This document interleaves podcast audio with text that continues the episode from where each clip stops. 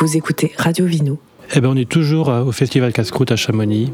Il fait encore malheureusement toujours trop beau pour la saison. Et on se dit que ben, c'est le casse-croûte, c'est le pique-nique. Et il y a quoi de mieux qu'une baguette de pain avec un bout de jambon, un petit cliché, voilà. Et on rompt le pain ou on le coupe. Et on le coupe avec un couteau. C'est tellement simple.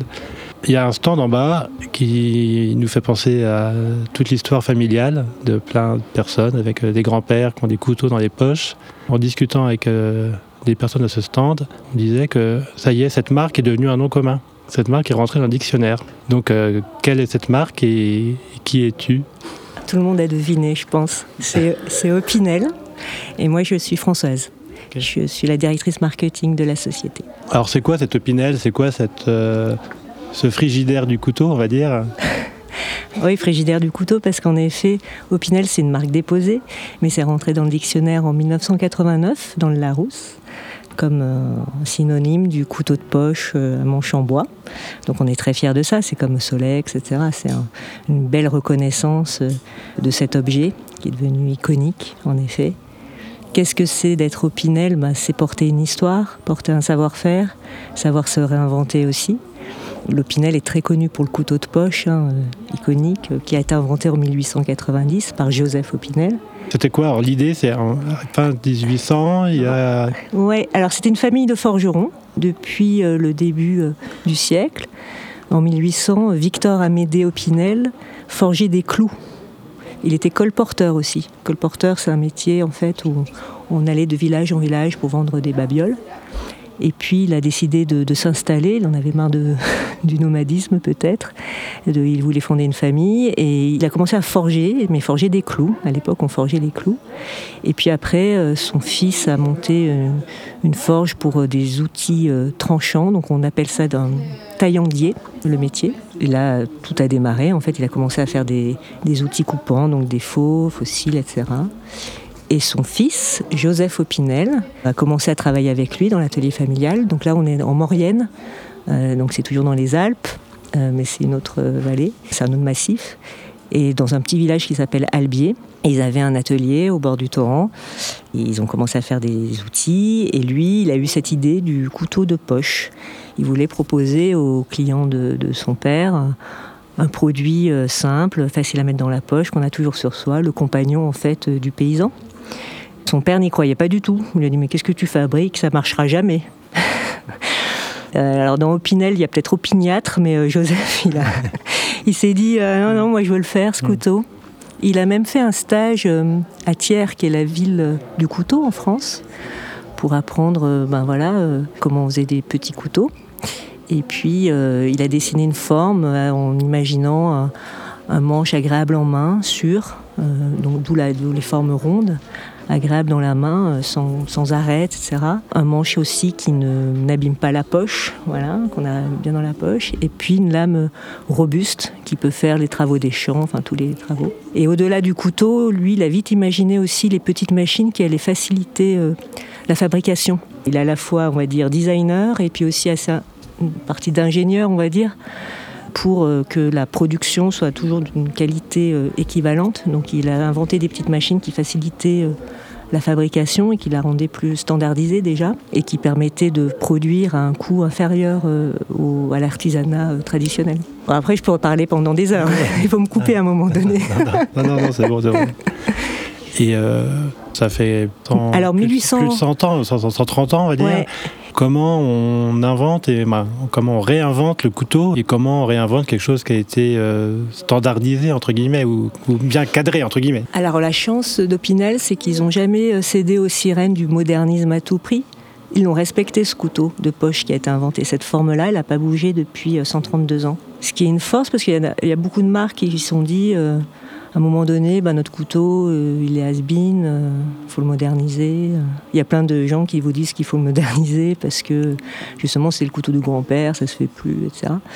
Et la famille Opinel a toujours été très respectueuse. C'est aussi parce que c'est une famille, enfin voilà, c'est une famille qui tient l'entreprise. Hein, a toujours été très respectueuse du travail des anciens, enfin de, de Joseph. Et c'est toujours dit non, non, on reste, on reste sur ce design-là parce que c'est ça marche, il est robuste, il est efficace, il est esthétique. Et il est devenu finalement au fil du temps une évidence du design, une vraie référence du design. Donc faut pas la toucher, cette référence.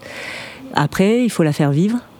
Donc euh, depuis toujours, ils ont, ils ont bah, édité des séries avec d'autres bois, des couleurs, etc. Nous, on La question c'était voilà, est-ce qu'on change euh, le métal, est-ce qu'on change euh, le bois, l'essence? Ça a bénéficié aussi des, des, avancées technologiques. Par exemple, avant il n'y avait que l'acier pur, donc on appelle ça l'acier carbone, donc le fer plus le carbone.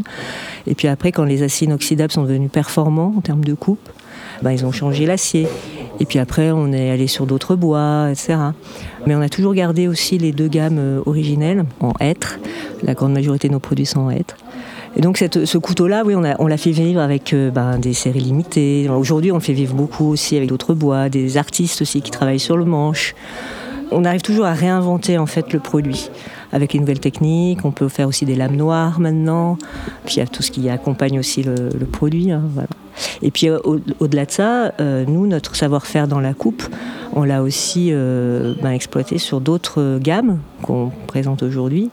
et on s'est orienté depuis 15 ans vers la cuisine, la table, des produits pour les enfants aussi, parce qu'on est une, entreprise familiale et on travaille beaucoup sur la transmission du geste, la transmission du savoir. Et les couteaux pour enfants, ben, c'est pas, pas une hérésie, c'est un, un, produit où se passe plein de choses quand on offre un couteau à un enfant, on le responsabilise beaucoup.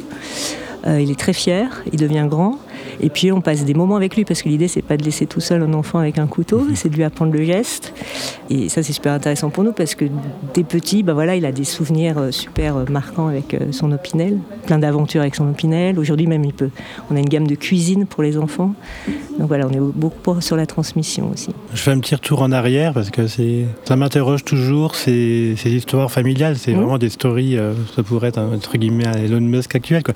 Bah, comment un, petit ferronnier, entre guillemets, une époque euh, devient. Euh, on va dire, il y, a quoi Il y avait une force de vente comment, comment on peut être présent, entre guillemets, partout en France dans des quincailleries il y a 100 ans Je pense que ça devait être une personnalité exceptionnelle. Joseph Opinel. Euh, donc il est né en 1872, il a inventé son couteau, il avait 18 ans. Ça a vite pris auprès des clients de son père et du coup il a monté sa propre usine à côté de l'atelier familial. Déjà voilà, il a investi.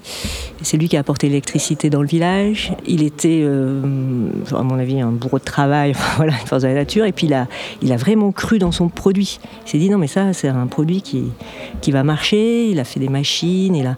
Et puis très vite il s'est dit là je suis au fin fond de la vallée de la Maurienne, c'est difficile en termes d'accès, difficile en termes de recrutement de personnes. En plus quand ça a pris de l'ampleur c'était euh, Première Guerre mondiale, ça, c'était difficile de trouver des gens. Et euh, il s'est dit, je vais me déplacer, je vais aller à Chambéry. Enfin, il a, il a toujours vraiment cru dans son produit. Et puis il y a des petites anecdotes qu'on connaît sur la diffusion. Vous parliez de comment on le retrouve partout. Lui, très vite, il a vendu au-delà de la Savoie. Il a confié son, des couteaux, alors c'est marrant, aux cheminots. Parce que Chambéry, c'était en fait euh, un, endroit où il y avait beaucoup de. Enfin, une gare assez importante hein, dans la région. Il confiait les, les, couteaux aux cheminots qui vendaient ça, du coup, dans la France entière. Et donc, ça fait une diffusion euh, super euh, rapide, rapide. Il est allé en Italie pour faire l'exposition alpine de Turin en 1911. Il a gagné le prix, la médaille d'or de l'exposition. Donc, déjà, il est, au niveau commercial, il était quand même assez aussi avancé. Et c'est vrai qu'il cumule quand même des qualités à la fois designer, d'ingénieur, d'entrepreneur, euh, de, commerçant, de marketeur aussi à, l'époque, mm. parce qu'il a déposé sa marque. Contrairement à plein d'artisans qui n'ont jamais déposé leur marque ou leur modèle, lui il a déposé, ça a protégé la marque, c'est pour ça qu'on est là aujourd'hui aussi.